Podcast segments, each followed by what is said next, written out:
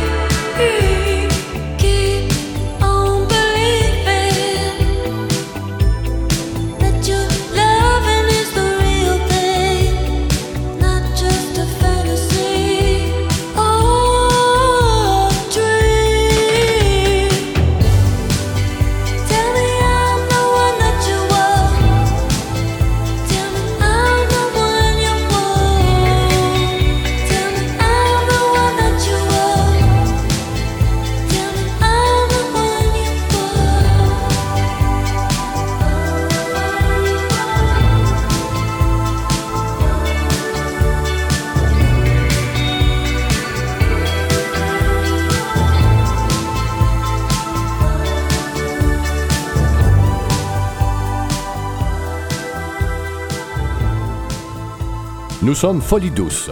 Nous donnons la parole à ceux qui n'arrivent pas toujours à se faire entendre. J'accueille maintenant mon invité, Mme Francine Courtois. Bienvenue à Folie Douce. Merci. Vous êtes directrice générale de Telaide, un, organisme qu'on connaît bien, qui existe depuis longtemps. Euh, on va en parler évidemment, on va parler de la mission, euh, un peu toutes sortes de choses, même de formation que, que vous avez mis en place. Euh, pouvez-vous nous parler de vous d'abord? Est-ce que ça fait longtemps que vous êtes directrice générale chez Telaide? Ça fait maintenant un an et demi que je suis directrice générale chez Telaide Montréal. je spécifie Montréal parce qu'il y a plusieurs Telaide au Québec. Donc, euh, peut-être qu'on en parlera un peu plus tard, mais nous, c'est vraiment Telaide Montréal.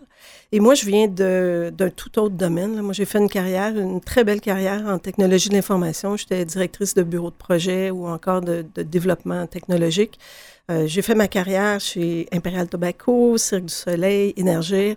Puis, j'ai eu vraiment... Euh, un appel à faire les choses différemment pendant la pandémie. J'ai complètement arrêté le, domaine de la grande entreprise. Les technologies de l'information ne m'appelaient plus du tout. Alors, euh, j'ai décidé de faire un virage à 180 degrés, puis d'aller euh, travailler dans le domaine du communautaire pour euh, réussir à pour avoir le, sentiment que je redonne vraiment à la communauté. Et de travailler avec des gens, ou en tout cas pour des gens, tu sais, dans le but d'aider, en fait, c'est un peu ça. C'est dans le but de sentir qu'on fait vraiment de la différence. Ouais. Euh, je pense que j'avais fait le tour du carré de sable en technologie de l'information, puis j'avais besoin de finir ma carrière différemment. Et peut-être que euh, votre expérience dans ces entreprises-là peut justement amener quelque chose de nouveau. Euh, c'est en plein ça. Ça fait de moi, un, je suis une personne avec un parcours assez inusité à cause de ça, parce que la majorité des gens qui sont dans le milieu communautaire viennent du milieu communautaire. Puis moi, j'arrive avec une méthodologie pas avec beaucoup plus de rigueur. je suis quelqu'un qui, qui est certifié agile en, en gestion de projet donc j'arrive avec des méthodologies agiles, euh, une structure qui a un peu plus de rigueur, puis une vision qui est sur une plus longue période. Alors c'est sûr que j'ai un peu, comme on dit, shaké de la cage quand je suis arrivée là, un an et demi. Et c'était peut-être nécessaire, pour toutes sortes de raisons? C'était nécessaire. On était en période de pandémie, puis je pense qu'il fallait voir les choses différemment. Euh, TELAIDE Montréal, euh, c'est un organisme à but non lucratif qui vit grâce à 165 bénévoles. Et pendant la pandémie, on a été beaucoup impacté par euh, le manque de main-d'œuvre, la disponibilité de main-d'œuvre qui était de plus en plus rare. Et également, euh, mais c'est, le, ratio est le même. Si on n'a plus de main-d'œuvre, si on n'est plus capable de trouver d'employés, on est également plus capable de trouver de, bénévoles. Donc, il fallait vraiment se réinventer. Et, et comment on peut le définir? vous disiez tantôt, il y a plusieurs TELAID, mais est-ce que c'est, à peu près le, même type de mission? Mais si on parle de TELAID Montréal, euh, comment on peut définir? Euh, on est tous des organismes à but non lucratif qui faisons de l'écoute active. Et euh, en 1971, le premier TELAID est venu au monde et c'est le TELAID Montréal, le TELAID pour lequel je suis directrice générale. Et il y a d'autres TELAID qui, qui ont suivi le chemin de TELAID Montréal.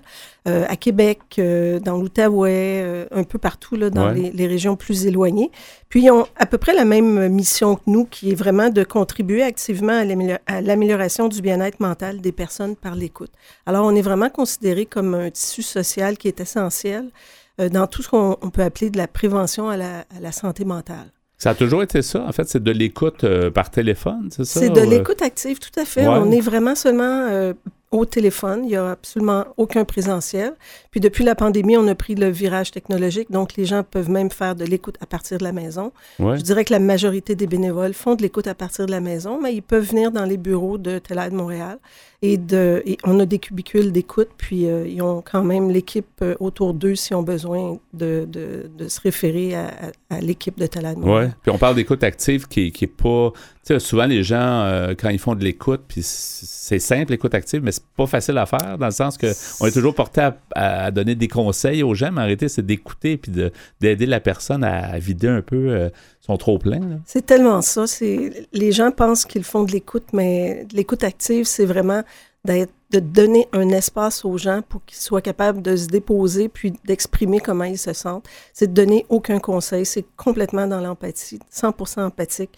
Donc, c'est non directif, c'est sans jugement, c'est sans conseil.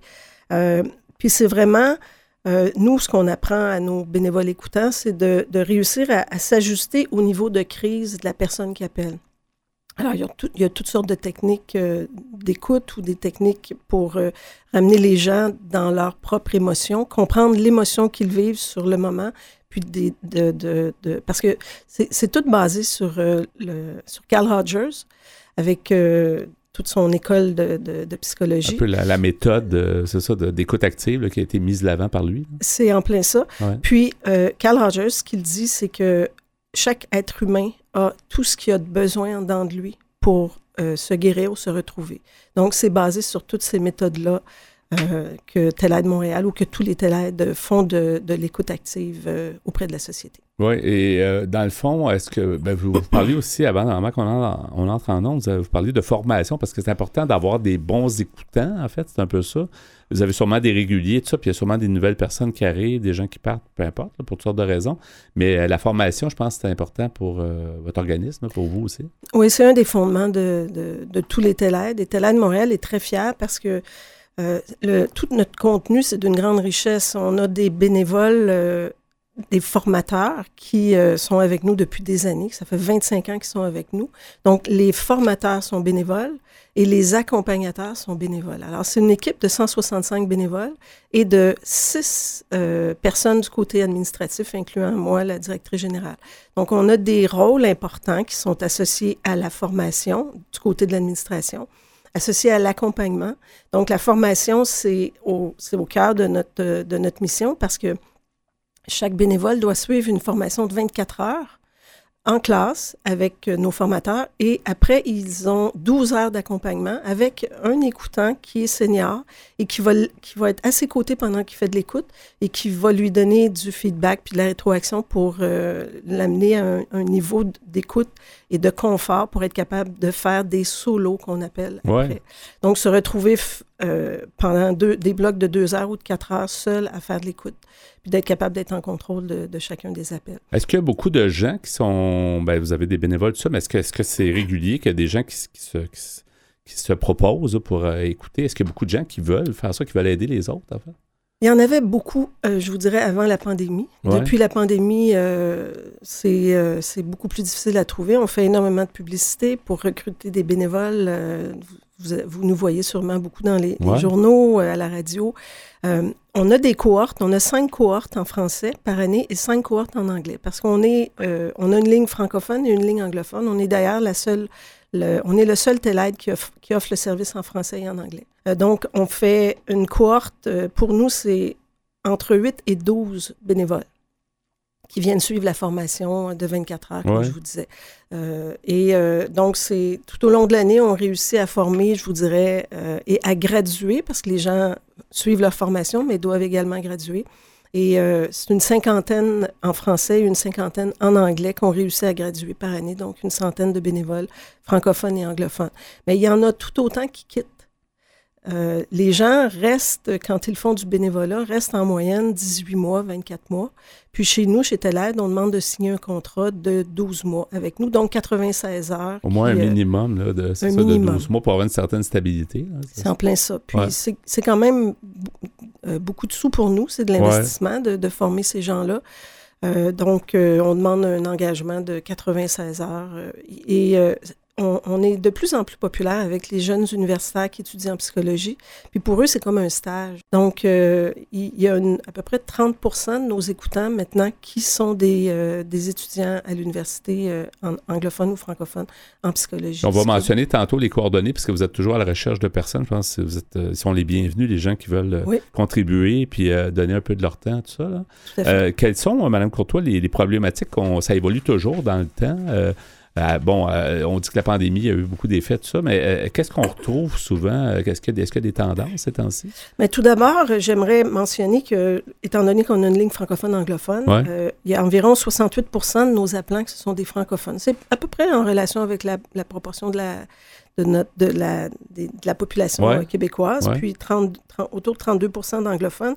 Puis les femmes sont à 59 versus 41 pour les, pour les hommes. Puis, euh, une des tendances qu'on voit, c'est euh, les 50 ans et plus. L'an dernier, on était à 44% des appelants qui avaient 50 ans et plus. Cette année, on va probablement approcher le 65% Puis ça, pour moi, c'est un constat qui est déplorable. Savez-vous qu'est-ce qui explique ça? Oui, euh, c'est les aînés. Les aînés sont de plus en plus seuls et ont de plus en plus besoin de, de ligne d'écoute. parce que et, et, les aînés, ce sont maintenant des gens qu'on appelle des appelants réguliers.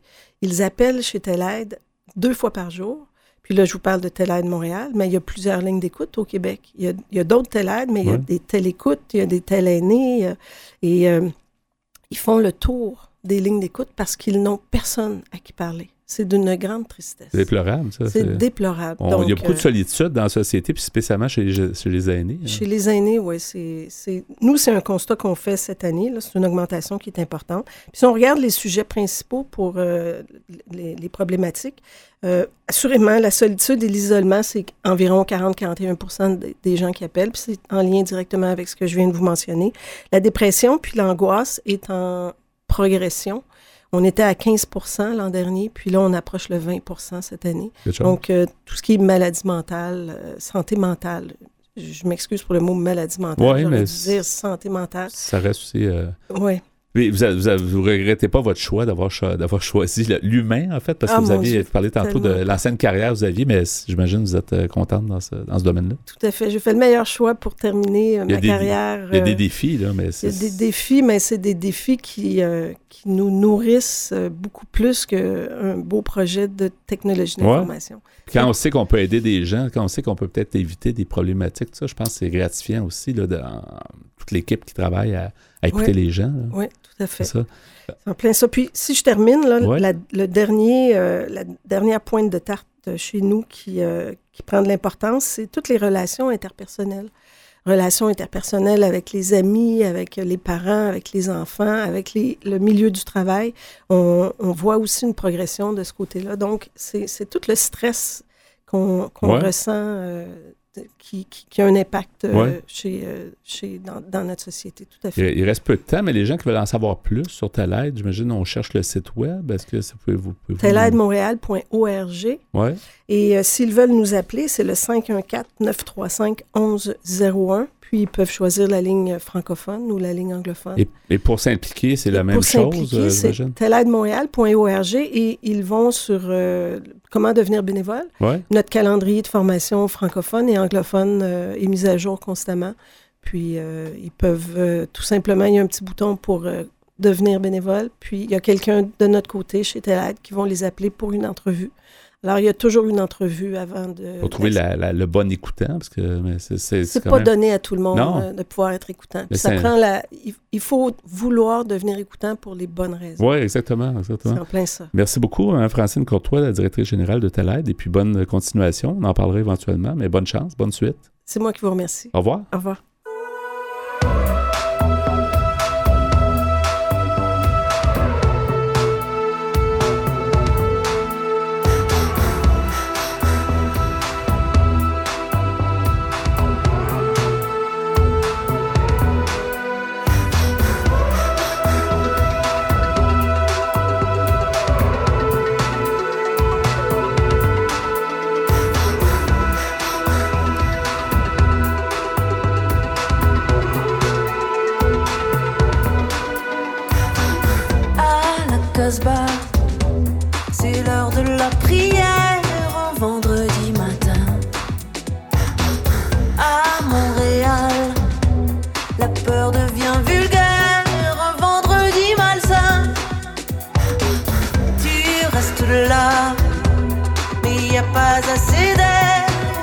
cosmopolitain. Ne dépasse pas la chaîne, tu peux garder tes mains. Comme tout pas tout pas tout tendre.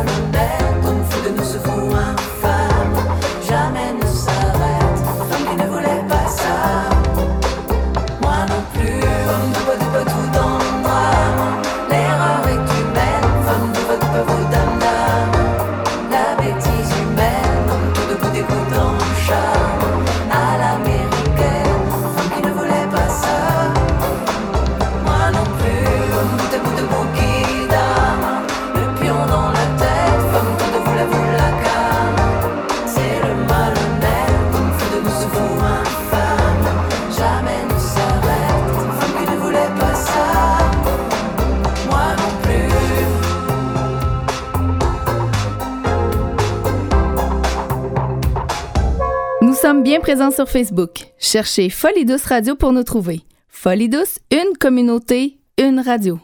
Bonjour Pierre Laporte. Salut Yvan. Alors, c'est à ton tour de parler dans cette émission. C'est ma partie préférée. À chaque, ben oui, parce que tu parles. ben oui. Puis euh, tu nous poses une question. Quel type de rêveur êtes-vous? Quel type de rêveur êtes-vous? Oui, en fait, euh, c'est le titre d'un article que j'ai trouvé, comme à l'habitude, sur Internet. Et euh, ça s'appelle exactement comme ça. Ça s'appelle quel, type de rêveur êtes-vous? Ouais. C'est sur le site, ça, et ça s'appelle Fin de la Rat Race c'est particulier les noms de sites des fois. Des fois, hein. c'est assez spécial. C'est tiré par les cheveux un peu. Oui, alors, on nous dit que lorsqu'on dit de quelqu'un qu'il est un rêveur, cela a une connotation plutôt négative. On imagine quelqu'un qui fait des plans sur la comète, qui n'a pas les pieds sur terre, peut-être un idéaliste ou un paresseux, mais pourtant, tous les rêveurs ne sont pas à mettre dans la même catégorie. Non, surtout pas. J'en suis un rêveur. Toi aussi, ben, sûrement, Pierre. Moi, j'en suis. Moi, je me considère comme un rêveur. Oui, mais tu vas voir aussi, à, la suite de l'article que ça peut être une bonne chose. Ah oui, sûrement. Alors, on nous dit, dans la conclusion de Walden, c'est un récit méditatif sur l'autodétermination publié en 1854 par l'écrivain Henry David Thoreau. Il est écrit J'ai au moins appris cela par mes expériences. Si une personne avance avec confiance dans la direction de ses rêves et si elle s'efforce de vivre la vie qu'elle imagine, elle obtiendra un succès inattendu dans les temps qui suivent. Monsieur Robert Kiyosaki, un multimillionnaire américain, investisseur, propriétaire d'entreprises, éducateur, orateur et auteur, classe, il en fait, il en fait des affaires. Oui, il en fait, hein. un, bon, un bon curriculum. Alors, ce monsieur classe les rêveurs en cinq catégories. Premièrement, les rêveurs qui vivent dans le passé. Ce sont les gens dont les plus grandes réalisations dans la vie sont derrière eux. Ils vous régaleront d'histoires à propos de leurs années d'études, leur service militaire, leur prouesse sur le terrain de football, à l'école secondaire, leur enfance à la ferme, etc. Mais essayez seulement de les faire parler d'avenir et ils se contenteront probablement de hocher la tête et de dire ben, le monde s'en va à sa perte. Ou même du présent, parce que quelqu'un qui, qui, rapporte toujours c'est ce qui s'est passé. Il y en a qui appellent ça des radoteux. Oui, peut-être. dans ce temps-là, c'est un petit peu plate pour la personne aussi. Alors, on nous dit dans l'article, une personne dont les rêves appartiennent au passé est une personne dont la vie est finie. Elle n'est peut-être pas morte, mais elle n'est plus vraiment vivante. Et la seule manière de revivre, c'est de ranimer l'étincelle du rêve.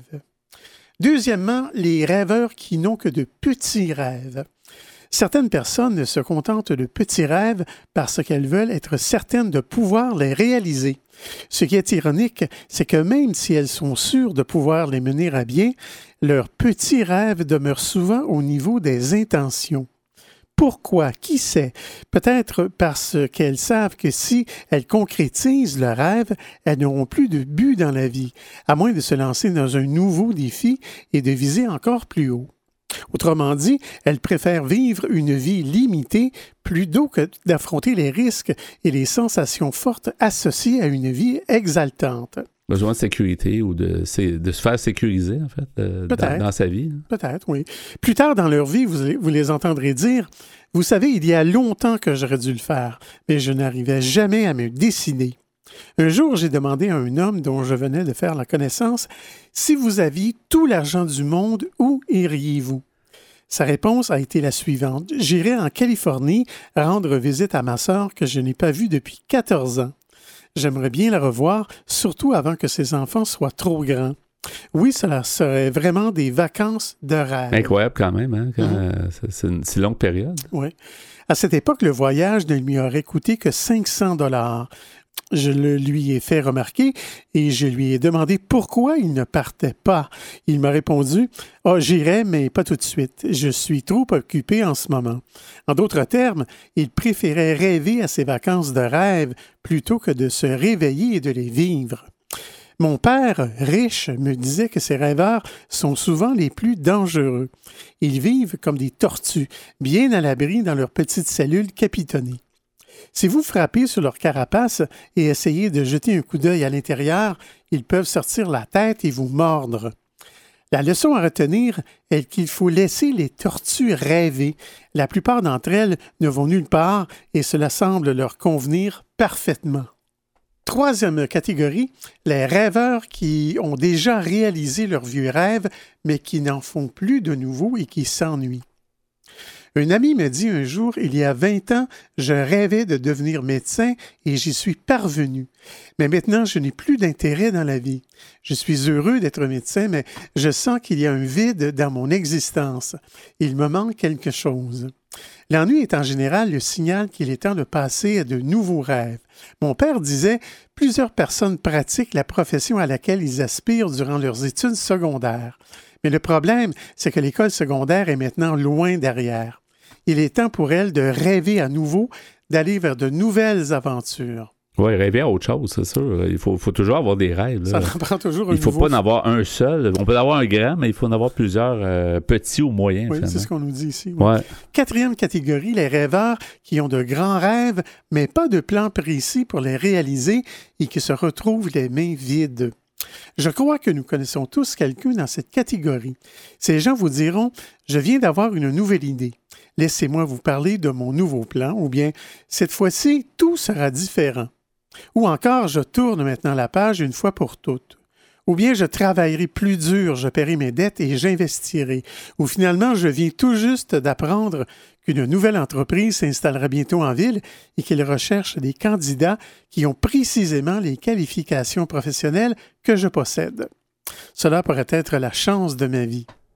Mon père disait, il en disait beaucoup de choses, son père. Ben oui, hein, un sage. il disait, ces rêveurs tentent souvent d'accomplir de grandes choses, mais seuls. Cependant, très peu y parviennent. Ces gens doivent continuer à caresser de grands rêves, mais il leur faut un plan. Ils doivent aussi trouver une équipe qui les aidera à réaliser leurs rêves. On va poursuivre le même sujet. À l'espresso allongé, quel type de rêveur êtes-vous?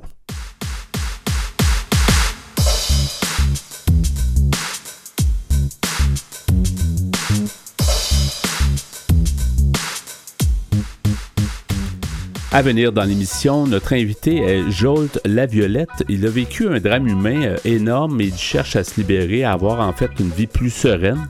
Il a décidé d'en témoigner, puis on l'accueille euh, à l'instant à Folie Douce.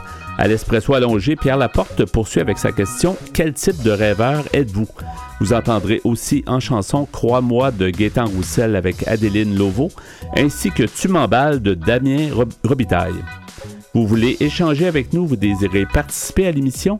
Notre site web est antenne au singulier.qc.ca. Utilisateur des réseaux sociaux, cherchez Folie Douce Radio pour nous trouver ou téléphonez-nous au 514-990-9604. Vous écoutez Folie Douce, pionnier en santé mentale depuis 1991. De retour au micro dans quelques instants.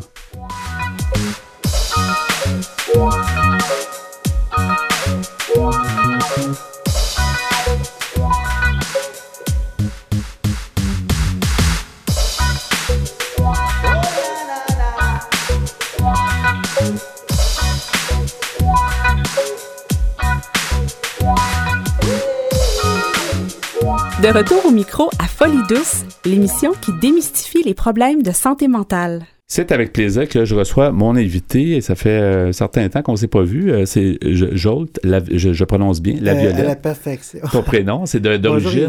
Bonjour. bonjour. C'est d'origine de quelle origine? C'est d'origine hongroise. Ouais, Ma mère était hongroise. OK, alors on apprend quelque chose aujourd'hui. C'est intéressant de te recevoir parce que ça fait longtemps que tu gravites au niveau de la santé mentale. Toi-même, tu as, un parcours de vie euh, assez, unique, assez particulier, assez unique. Oui, j'aimerais ça que tu nous parles un peu, juste pour qu'on comprenne, parce que l'idée à l'émission ici, c'est de, de montrer que les gens peuvent vivre des choses difficiles, peuvent s'en sortir. Il y en a qui n'aiment pas l'expression s'en sortir. Ils peuvent évoluer, en fait, avoir une vie relativement agréable ou en tout cas euh, qui, correspond à leur, leur euh, désir. Et dans ton cas, je pense que ça a quand même. Tu as évolué là-dedans, mais j'aimerais ça que tu nous parles un peu de ton mhm. vécu, si tu veux bien. Ben, j'ai 55 ans. Euh, je suis né de parents exerçant la profession d'avocat. Oui, les deux, les, deux, professionnels. Ouais. Ce qui fait que euh, je viens d'une famille avec un, niveau socio-économique élevé. C'est un gros mot qui veut dire que j'ai une, classe bourgeoise, euh, la classe bourgeoise. Euh, Euh, tu étais, assez, assez bien placé, en fait, c'est ça. Tu as eu une jeunesse assez confortable, on peut dire. Ben, effectivement, comme je vais pouvoir te le, te dire un peu, plus tard au cours de notre entrevue. Ouais. Écoute, euh, j'ai un frère, j'ai un frère et une soeur plus jeune que moi. Mon frère est électricien, euh, spécialisé en robotique, un pur génie, tu sais. Ouais. Ma soeur avocate, brillante, jeune, dynamique, vraiment, là. Euh, moi, je suis celui qui traîne de la patte. Toi, t'es l'aîné, finalement. Je suis l'aîné, puis c'est moi qui me suis battu pour ouvrir la porte de mon frère et de ma soeur. OK. Euh, ben, c'est moi qui traîne de la patte maintenant. Je demande à ma, famille de bien vouloir comprendre, me comprendre, comprendre ma situation, comprendre mes besoins. Et euh, peut-être euh, agir en conséquence. Est-ce que, est que tes relations, je ne veux pas rentrer dans les détails qui ne me regardent pas, mais est-ce que, est -ce que tu, considères que ta vie, euh, ta relation familiale est bonne aussi avec tes, tes proches? Non, euh, la famille est éparpillée et je n'ai mais vraiment aucun contact avec la famille. C'est difficile à vivre. Je dois, le dire, c'est très difficile à vivre. Si tu reviens à, Parce que je suis un gars de famille, moi, Oui, ouais, c'est ça. Mais si tu reviens quand tu étais jeune, je veux dire, à un moment donné, tu as eu peut-être certaines problématiques au niveau de la santé mentale, mais avant d'arriver là, Comment, comment tu peux nous raconter un peu ton, parcours? Il euh? faut dire que j'ai fréquenté les meilleures écoles parce que mes parents pouvaient se le permettre. Pour ne nommer que le séminaire de Sainte-Trinité, le collège Jean Brébeuf que tout le monde connaît, Justin, son père, tout ça. Ouais. Euh, tout allait bien, en fait, quand tu étais jeune? Ces écoles-là, oui. Ces écoles-là étaient classées au, écoute, au premier rang euh, des meilleures écoles au Québec. donc, on peut dire que j'ai bénéficié d'une éducation, comme on dit, là, élitiste. Par la suite, euh, ben, je voulais faire ma médecine. Sauf que j'ai vécu une grosse désillusion en amour au cégep. Ce grand amour, ça n'a pas marché. Euh, il a fallu que j'abandonne des cours. Puis mhm. comme, tu, comme, ben, comme la majorité des gens le savent, pour faire sa médecine au Québec, ça prend un parcours académique quasi parfait. On parle d'une moyenne de 95% et plus. Euh, vu que j'avais abandonné des, abandonné des cours, je n'étais plus en mesure de poursuivre la route de mes rêves au Québec. Fait que c'est là que je me suis exilé, euh, écoute, en Allemagne, où ma, dans un, euh, je pourrais étudier dans un lycée. OK. Euh, où ma cousine étudiait depuis plusieurs années. Et pour, évidemment, pour refaire ma vie. Puis essayer de faire ma médecine en Europe. Tu étais encore assez jeune, en fait. tu sortais du cégep à peine. Exactement. Ouais. De te rester là, est-ce que tu es resté longtemps en Non, ben, en fait, non, parce que j'ai rencontré le frère d'un des étudiants du lycée qui m'a dit Écoute, tu veux faire ta médecine? Ben, viens, applique à l'université de Péch en Hongrie. Tu pour ton information, c'est une petite ville champêtre à 200, à 200 km au sud de Budapest, qui est la capitale. OK. Puis je me dit, ben, applique. J'ai appliqué, puis on, a, retenu ma candidature. Fait que euh, j'ai commencé mon cours. J'ai commencé mon cours. Et euh, Mais eux, malgré les résultats, ont quand même pu t'accepter. Les résultats que tu avais, tu disais qui, te nuisaient ici. Peut-être que c'est trop exigeant au Québec, j'imagine, pour la médecine, mais là-bas, ça, se faisait. L'Université de Page recrute les étudiants sur la base de leurs notes au secondaire et non pas du cégep. OK. Puis toi, toi ton, ton dossier était bon. ça, j'ai performé au secondaire, mais au cégep, comme je disais, j'ai coulé j'ai ouais. des cours. Fait que, à partir de ce moment-là, j'ai commencé à faire mon, mon, mon, cours de médecine à Page en Europe. Sauf que quand je suis revenu, mes parents ont dit, euh, mes parents qui finançaient mes études à l'étranger, euh, ils ont dit que ça coûtait trop cher. Les deux étaient avocats, ils m'ont dit, ben, applique en droit, puis tu vas pouvoir avoir accès au haut de la profession de par notre compétence. Parce qu'ils sont déjà très connectés dans le domaine. Exactement, ils sont connus, sont réputés, euh, sont hyper compétents, ils sont au sommet de leur art. Ils m'ont dit, bon, fais ton cours de, médecine, de, droit, pardon. J'ai appliqué à l'UCAM. On a retenu ma candidature. Fait que là, j'ai commencé mon cours de, droit. C'est là qu'est arrivé, après, après deux années à l'UQAM, ma, ma, première fois que ma, ma, santé était chancelante. OK. Physique? Euh, euh mental. Mental, et physique.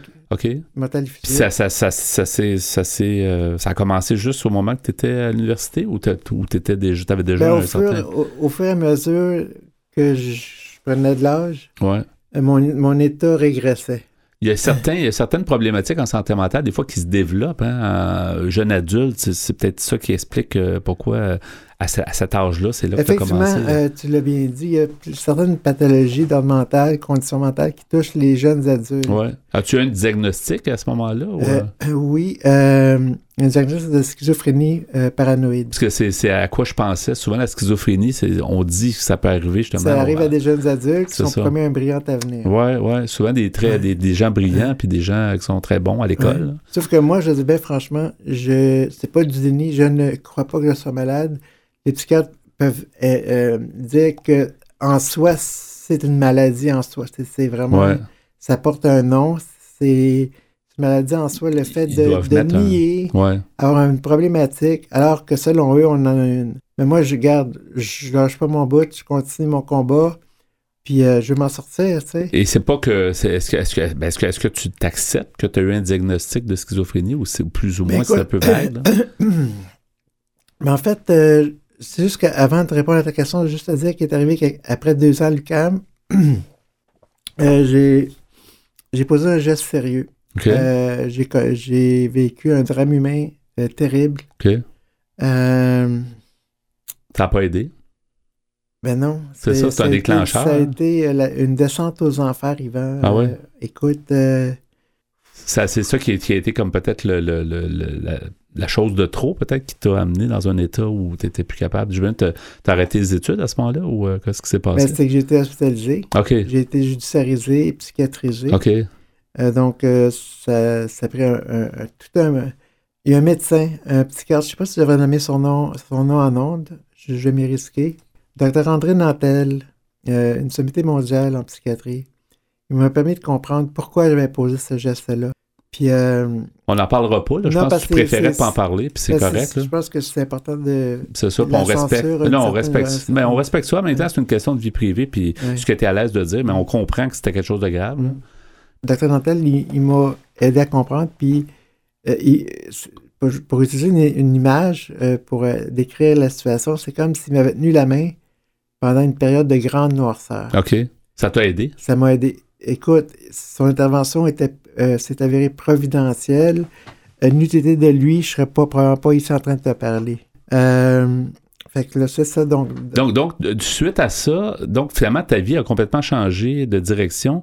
Euh, comment, là, aujourd'hui, tu as 55 ans, là, on parle du moment où tu allais à l'université dans ces années-là, comment tu as vécu, le, mettons, ta vie? Est-ce que tu est-ce que tu es satisfait de l'évolution que tu as parcourue? Moi, je considère que j'ai fait l'objet d'une grave injustice. Euh, j'ai entamé des, procédures pour faire valoir mon point de vue. OK. Euh, donc, aide juridique, contre-expertise, tout ça. Est-ce qu'il y en avocat, j'ai un avocat qui travaille pour moi. Est-ce est qu'il en est sorti quelque chose ou est-ce que c'est encore... On attend. OK, c'est encore en cours. quand même... Euh, oui, ben, parce que j'ai j'ai des plans d'avenir, puis si je voulais réaliser un jour, ben, il faudrait bien que, quelque chose se passe, mais, mais euh, dirais-tu, grosso modo, parce qu'on veut parler aussi d'un autre, euh, autre sujet, la maisonnée où tu, où tu participes à des activités, mais avant, avant ça, dirais-tu quand même que ton parcours de vie est-ce que tu es quand même satisfait? Est-ce que tu te sens quand même bien? c'est bien que tu sois à la radio, ben, j'apprécie. écoute, ce que je peux dire, c'est que euh, maintenant, après mon, hospitalisation qui a pris fin, j'ai été libéré avec modalité. Ça, c'était très jeune, c'est dans la vingtaine. Non, l'hospitalisation. Oui, oui, c'est ça. La libération avec modalité, ça fait pas si longtemps, c'est juillet 2015. OK, d'accord. Donc, euh, j'ai été libéré avec modalité. Ça, ça veut dire que tu es. Libéré avec modalité, ça veut le, des conditions. Le pendant d'une libération avec condition. OK, Libération conditionnelle. OK, OK. Mais avant 2015, c'était pas. Euh, mais ça, on s'est vu. Avant 2015, c'était pas. Oui, parce que euh, j'ai fait du in and out. OK, d'accord. Donc, tu étais capable de sortir euh, quand même. non, mais, Oui, non, mais j'ai eu plusieurs réinsertions. OK, d'accord. OK, je comprends. mais ça n'a jamais marché. Pourquoi? Écoute, moi, je, on pourrait dire ce qu'on voudra. Moi, j'adhère à la théorie du complot. J'ai été hospitalisé, euh, détenu reclus à l'Institut Philippe de Montréal. OK. Et euh, on, dès, les premiers, dès, les premiers moments que j'ai les premiers, les, les, premiers moments que j'ai passés là, euh, les, les, patients comme les employés, ça sont, ont fait preuve d'une hostilité sans borne à mon égard. Ah oui. C'est un milieu qui est dur, apparemment. Très dur, très, très, dur. mais je me demande pourquoi. Pourquoi moi, tu sais? Ouais. Fait que, écoute, toujours est-il qu'aujourd'hui, j'ai une belle vie. j'ai une situation sociale très, très euh, très bénéfique. Euh, j'ai une bonne qualité de vie. Ça quand même assez bien dans les circonstances. J'aimerais absolument que tu nous parles de. Je, crois que tu t'impliques à un, organisme qui s'appelle La Maisonnée avec un programme Passe Action. Peux, tu nous dire d'abord c'est quoi le programme Passe, Passe Action? en fait, le programme Passe Action, c'est pour programme d'aide et d'accompagnement social. Euh. Ça permet d'outiller les gens pour quoi, un retour au travail ou en tout cas prendre confiance en Exactement.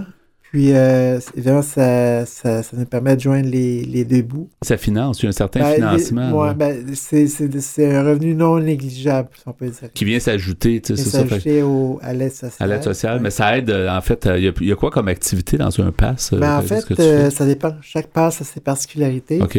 Mais je veux juste te dire une chose, c'est que je travaille actuellement, je m'implique pour la maisonnée. Oui, l'organisme. oui, puis c'est l'organisme, juste te dire que c'est un organisme communautaire à but non lucratif qui offre des services collectifs et individuels en matière d'accueil et d'intégration socio-professionnelle.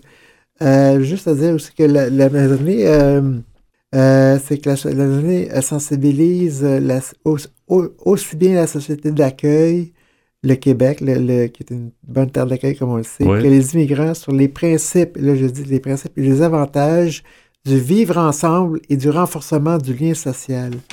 Écoute, important. Là, ce qui est essentiel de, retenir, c'est que la maisonnée offre des services spécialisés d'aide à l'emploi à la population en général. Euh, ça, c'est un service qui est financé par Service Québec. Euh, est-ce qu'il faut, avoir un, faut avoir un suivi en santé mentale ou pas nécessairement? Euh? C'est-à-dire que pour faire un passe-action, il faut rencontrer des objectifs thérapeutiques préétablis par les responsables du programme. D'accord. Euh, oui. Ouais, non, je, disais, je pense qu'il y a des personnes, tu veux nommer absolument des responsables de l'organisme. Hein? Oui, euh, mais juste en conclusion, je veux juste dire que la mission de la maisonnée, là, faire de tout résident, et je, je lis là, je dicte, faire de tout résident, ancien, nouveau et de naissance, un citoyen à part entière. Voici quelques mots décrivant cette mission. Quatre mots très très simples à, retenir. Accueillir, accompagner, informer et partager. Les principales personnes ressources euh, œuvrant pour le compte de la maisonnée sont les directeurs généraux, M. Wadi Karam, la coordonnatrice administrative du service employabilité, Paola Amariles, et l'intervenante sociale du programme Passe Action, Mme Marquise Gaspard Laforêt. Merci beaucoup. Ben, merci pour ça. Je vais donner l'adresse web, en fait, le site web, la maisonnée, tout collé, pas d'accent.org. Des gens qui veulent savoir plus. Merci beaucoup de ta venue en studio, euh, Ça, vraiment... ça, a été libérateur, ça me fait du bien. J'espère juste que ça va aider la cause, puis qu'il y a des gens qui vont que, que, je, que mon témoignage va inspirer, puis leur permettre de, de sortir euh, de l'enfer de, la, psychiatrie. Oui, merci beaucoup, euh, Joel, d'avoir été là, Joel Violette. Merci, puis euh, merci de ton témoignage. À la prochaine. Merci, cher Yvan. Au revoir. Au revoir. Moi, je m'amuse, je danse et je conteste parfois. Moi, je vis, je rêve et je m'en mêle parfois. Sur la lune, sur une île, on ira. Sur la terre où tu voudras. Sur la mer, au bout d'un détroit. Voir la lumière qui change. L'horizon qui se mélange. Les océans qui s'échangent. Vivre sur de rien, mon ange. Ah, je m'arrange. Je dérange. Je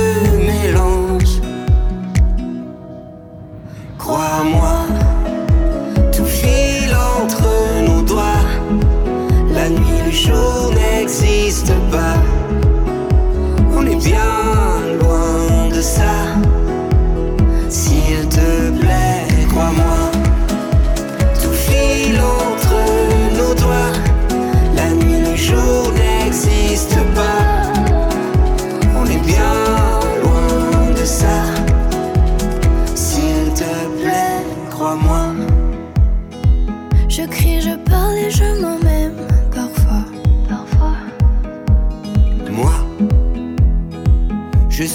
suis, je m'emmerde parfois. Sur un coup de tête, je m'en vais. Sur un regard, je le sais. Sur un volcan, je fondrai. Sur les traces d'hier, je renais. J'aime la vie qui change le vent et ses louanges. J'aime quand c'est étrange, quand. Je m'arrange, je dérange, je mélange. Crois-moi,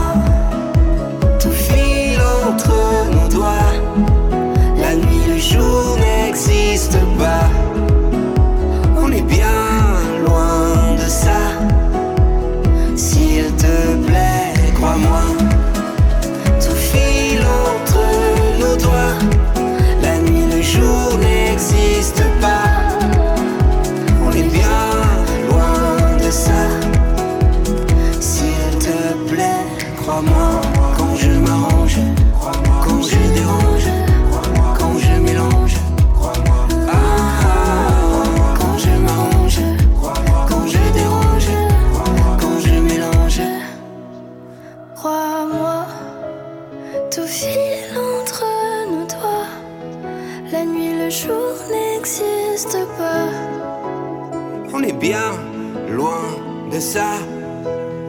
S'il te plaît, crois-moi, tout file entre nos doigts. La nuit, le jour n'existe pas. On est bien loin de ça. S'il te plaît, crois-moi. Vous syntonisez l'émission Folie douce, celle qui vise à changer les perceptions négatives reliées au monde de la santé mentale. De retour au micro avec euh, la question posée quel type de rêveur êtes-vous, Pierre? Oui, d'après un article euh, que j'ai trouvé sur l'Internet, comme d'habitude, qui s'appelle ainsi Quel type de rêveur êtes-vous? C'est sur le site Internet fin de la ratrace.com. Et j'étais en train de parler de la classification des cinq types de rêveurs qui existent selon l'homme d'affaires américain Robert Kiyosaki. Alors, le cinquième groupe de rêveurs d'après cet homme, seraient les rêveurs qui ont de grands rêves, qui les réalisent et qui partent ensuite à la conquête de rêves plus grands encore. Il nous dit, je pense que nous aimerions tous faire partie de cette catégorie. J'avoue que ça me plairait, pas vous. Mon père, encore lui, disait, disait, les êtres qui voient grand ont de grands rêves et ceux qui voient petits ont de petits rêves. Si vous voulez transformer la personne que vous êtes, commencez à viser plus haut. J'ai déjà été sans le sou, complètement fauché. Je vivais dans ma voiture avec ma femme. Je sais ce que c'est. Euh, mais être sans le sou est une condition temporaire. Être pauvre est différent. La pauvreté est un état d'esprit. Vous pouvez être fauché et être riche en esprit, riche d'ambition, de courage et de détermination. Caresser de grands rêves ne coûte rien et caresser des rêves plus grands encore ne coûte pas un sou de plus. Vous êtes peut-être sans le sou, mais sachez que la seule façon de devenir pauvre est de renoncer à vos rêves. Oui, ça c'est sûr. Oui, oui, on peut être pauvre euh, dans la vie, mais sans être pauvre vraiment en termes d'argent. C'est ça, effectivement. Oui, oui. Alors maintenant, selon un autre article, un article qui s'appelle Et vous, au travail, vous êtes plutôt rêveur ou opportuniste? C'est écrit par un monsieur, disons, le Philippe Jean Poirier, qui est journaliste. J'ai pris ça sur le site iserta.com. Alors, ce monsieur Poirier nous dit les rêveurs et les opportunistes peuvent être de magnifiques alliés à partir du moment où ils comprennent et assument leur nature respective. On aborde la question avec le coach de carrière, Mme Ghislaine Bousquet. Alors, elle nous dit, parmi les plus ambitieux de ce monde, il semble y avoir une ligne de partage entre les rêveurs et les opportunistes. Deux côtés, il y a les rêveurs, ceux qui ne veulent jamais faire de compromis sur leur vision, leur idéal ou leur rêve. Ils ont habituellement une idée très précise de ce qu'ils veulent accomplir, que ce soit fonder une entreprise sociale, construire une œuvre artistique exigeante, etc. De l'autre, il y a les opportunistes, ceux qui avancent sans plan de carrière.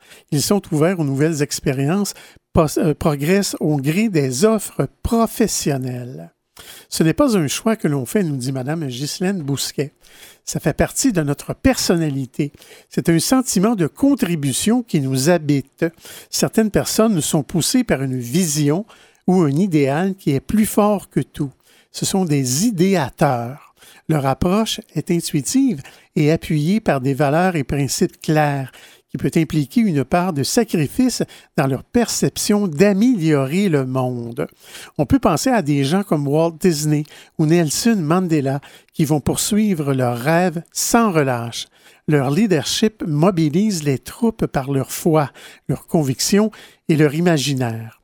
Mais c'est donc Yvan, le mot opportuniste on dirait que ça, a un, un côté connotation négative. Hein. Oui, c'est ça. Et ce qu'on nous dit dans l'article, c'est pas nécessairement. C'est pas, pas dans ce sens-là, mais euh, tu parles de Walt Disney. Effectivement, ce que, ce que je trouve le plus difficile, c'est les gens qui ont des rêves, mais surtout qui, qui sont capables de les concrétiser. Oui. Tu sais, c'est pas tout le monde qui peut arriver à, comme Walt Disney a établi quelque chose d'énorme. Oui. Euh, mais ce que ça, Mme Bousquet nous dit, que des fois, ça peut prendre deux personnes. Ça prend un rêveur. Ça prend une équipe. Et l'autre qui va mettre ça en pratique. Oui. Non, souvent, ça prend une équipe, c'est ça. Une personne seule ne va pas le faire euh, nécessairement. Alors, Mme Bousquet nous dit il y a des opportunistes qui réussissent à voir le potentiel de certains projets, peut-être parce qu'ils ont plus de recul. Ils sont de type finisseur et ça leur permet aussi d'accomplir de grandes choses. Je pense à Ray Kroc, le fondateur des restaurants McDonald's. Ce n'est pas nécessairement lui qui est à l'origine du concept des frères McDonald's, mais c'est lui qui a pu l'amener à un tout autre niveau. À mesure qu'ils progressent professionnellement, les rêveurs et les opportunistes font face à des défis différents. On peut avoir un rêve, mais sans avoir de plan, nous dit Madame Bousquet. C'est peut-être là où réside le risque du rêveur, qui ne prend pas le temps euh, de transposer ses rêves en objectifs concrets rattachés à un échéancier. Un objectif, c'est un rêve avec une date limite. Les rêveurs ont également besoin de s'entourer de personnes qui leur sont complémentaires, poursuit la coach. J'aime bien l'exemple de Walt Disney. Il faisait passer chaque projet par trois groupes de discussion, les rêveurs, les critiques et les réalistes. Ça lui permettait de voir venir les obstacles et de mettre sur pied un plan d'action en conséquence. Enfin, les rêveurs ont intérêt à s'entourer d'opportunistes. Les opportunistes ont parfois plus de recul que les rêveurs. Ils prennent plaisir à être en mouvement, ils aiment les défis, ils ne sont justement pas investis d'un rêve ou d'une mission. Ils sont capables de regarder la situation avec un angle différent dans son, dans son ensemble. Bien souvent, ils sont plus rassembleurs et moins polarisants du fait qu'ils ne sont pas enfermés dans une vision prédéfinie à l'avance. Ça me fait penser à un chanteur et puis son, son agent, son manager. C'est ça, les deux ensemble forment un tout, c'est ça? Oui, c'est effectivement. À moins que le rêveur soit un bon homme d'affaires, un bon, un bon manager lui-même. Il pourrait avoir ce... être capable de se manager. Alors, cela dit, il ne faut pas en conclure que les opportunistes ne poursuivent pas eux aussi un idéal à leur manière. Les opportunistes puisent souvent leur motivation à partir d'un sentiment d'instinct de survie observe Ghislaine Bousquet. Ils ont une éthique de travail. Alors, je vais m'arrêter ici. Oui, on va mettre la référence, les gens veulent aller le relire sur notre site antenne.qc.ca dans la, dans la section mentionnée à Folie douce. Merci, Pierre.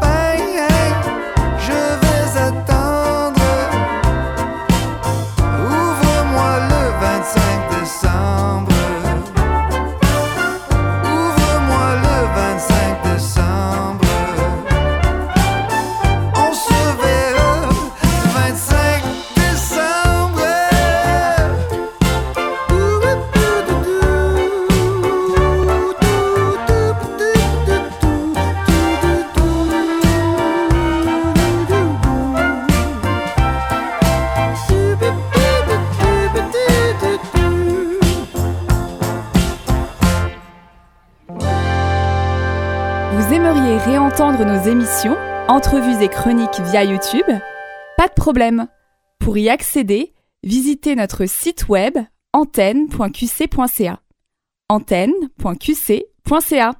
Avant de terminer ce rendez-vous de folie douce, on va y aller avec la nomenclature des chansons. Pierre, oui. on a entendu au début euh, One That You Want. Oui, de Sorry Girls. On a entendu Moi non plus. De Catherine Major. Dans la deuxième partie de l'émission Crois-moi. De Gaëtan Roussel et Adeline Louveau. Et à l'instant, Tu m'emballes. De Damien Robitaille. Merci beaucoup pour euh, ton choix musical ainsi que ton travail en régie. Ben, bienvenue, mon cher. Merci aussi pour tes blocs Espresso et Espresso allongés où tu nous as posé euh, la question quel type de rêveur êtes-vous? Mm-hmm.